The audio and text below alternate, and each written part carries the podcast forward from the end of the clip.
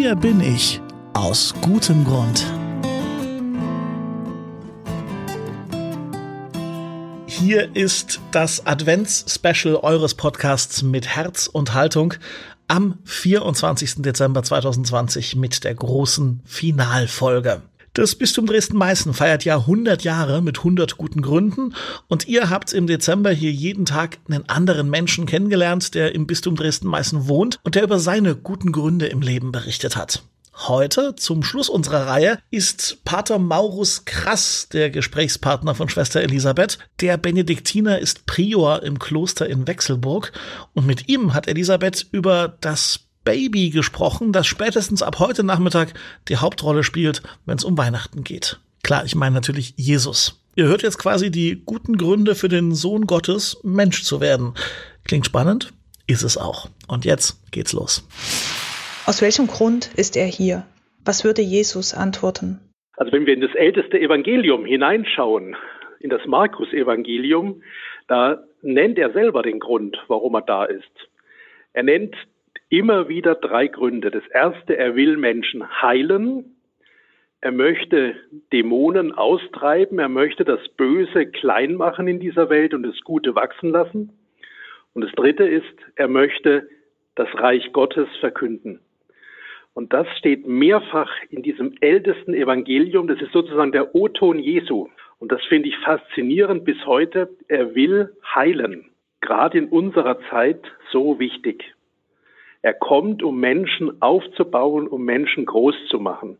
Er will, dass das Gute in uns wächst und er möchte davon erzählen, wie toll das ist, dass es das Reich Gottes gibt, das ganz anders läuft als die Denkmechanismen und Denkschemata unserer Welt von Gewinnen und sich durchsetzen, sondern das Reich Gottes als ein Reich der Liebe.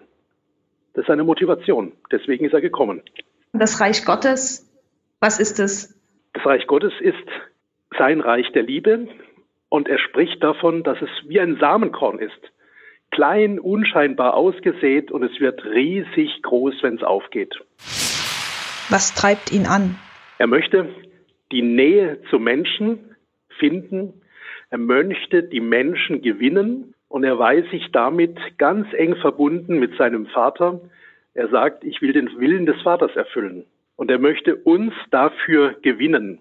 Diese Botschaft, dass er heilen möchte und sein Reich verkünden möchte, das will er nicht allein machen, sondern das sucht er Menschen, die da mittun. Er hat sie genannt, die Apostel, die Jünger.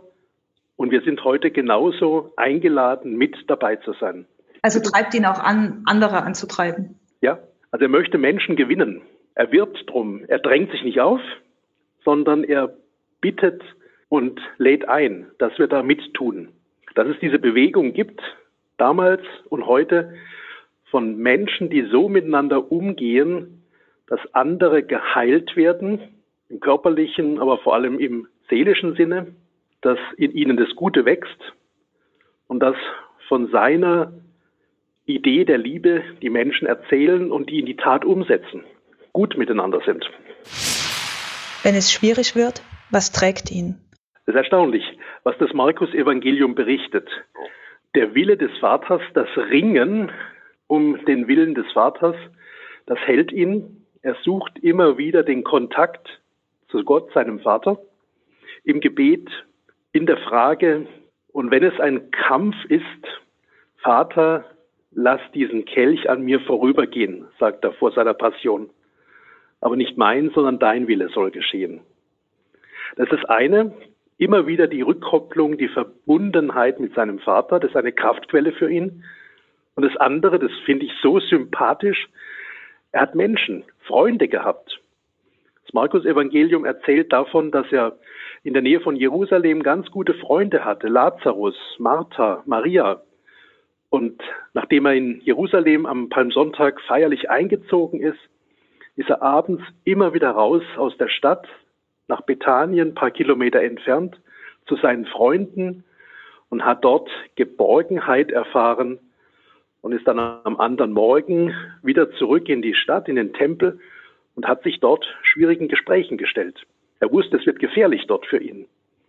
Und er hat dieses menschliche Bedürfnis gehabt. Er, der Sohn Gottes, war ganz wahrer Mensch und hat menschliche Freundschaft gesucht und gefunden. Auf was hofft Jesus? Also er erzählt viele Gleichnisse vom Reich Gottes. Und gemeinsam an diesen Gleichnissen ist, es beginnt ganz klein, winzig klein mit einem Senfkorn, mit einem winzig kleinen, kaum wahrnehmbaren Samenkorn und es geht auf. Oder das andere Beispiel, der Sauerteig, ein kleines Stückchen Sauerteig, ein kleines Stückchen Hefe kann eine ganze Schüssel voll Mehl gehen lassen, aufgehen lassen, dass daraus ein großer Sauerteig wird, ein gutes Brot wachsen kann und entstehen kann. Aus winzigen Anfängen wird was Großes. Und das ist seine Hoffnung, dass diese Saat aufgeht, dass zwar vieles verloren geht, aber bei denen, die es annehmen, wird es aufgehen und 30-fach, 60-fach, 100-fach äh, Frucht bringen, sagt er mal in einem Gleichnis. Also ein großer Optimismus. Dieses Reich Gottes, das wird nicht untergehen, das wird nicht vergeblich sein, sondern aus kleinen Anfängen wird etwas Großes wachsen. Und diesen Optimismus, dieses Vertrauen hat er. Und da dürfen wir mit dabei sein und zum Gelingen beitragen. Diesen Optimismus, diese Hoffnung, die können wir ja gerade alle gut gebrauchen, dass aus was Kleinem ja etwas Gutes, Großes sich ausbreiten kann. Geben Sie uns einen Tipp, eine kleine Sache, was könnte so ein Senfkorn für uns dieses Weihnachten sein? Was können wir in uns ja, aufnehmen, ähm, dass, es, dass es dann wachsen kann? Es ist die Aufmerksamkeit, die Achtsamkeit für uns.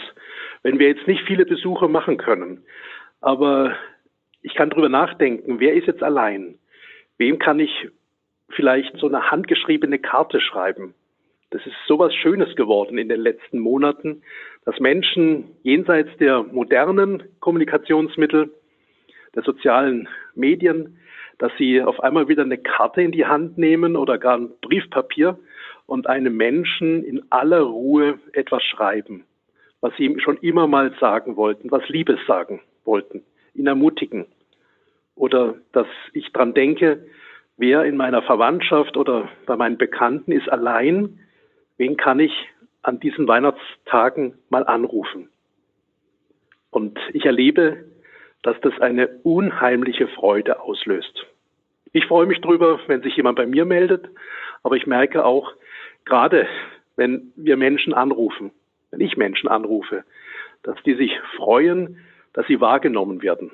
Und es ist was Großes und es ist auch so eine winzig kleine Tat, die aber eine große Wirkung hat und die weiterstrahlt. Denn ein Mensch, der freu, sich freut, der macht auch wieder anderen Freude. Pater Maurus von den Benediktinern in Wechselburg bei Chemnitz über Jesus, den Star des heute beginnenden Weihnachtsfestes. Befragt von Schwester Elisabeth. Und das war's mit Hier bin ich aus gutem Grund, dem Advents-Special bei Mit Herz und Haltung. Alle Folgen sind natürlich auch nach Weihnachten weiterhin online und es lohnt sich wirklich da nochmal durchzustöbern und quer zu hören, denn das waren, finde ich, eine Menge interessante Menschen, die wir euch da vorgestellt haben. Und natürlich geht's auch im nächsten Jahr weiter bei Mit Herz und Haltung, eurem Podcast aus der Katholischen Akademie im Bistum Dresden-Meißen. Jetzt im Advent war das Ganze eine Zusammenarbeit mit der Kontaktstelle Katholische Kirche in Leipzig und Schwester Elisabeth Muche. Ich bin Daniel Heinze und wir wünschen euch ein vielleicht ungewöhnliches, aber trotzdem gutes, gesegnetes Weihnachtsfest.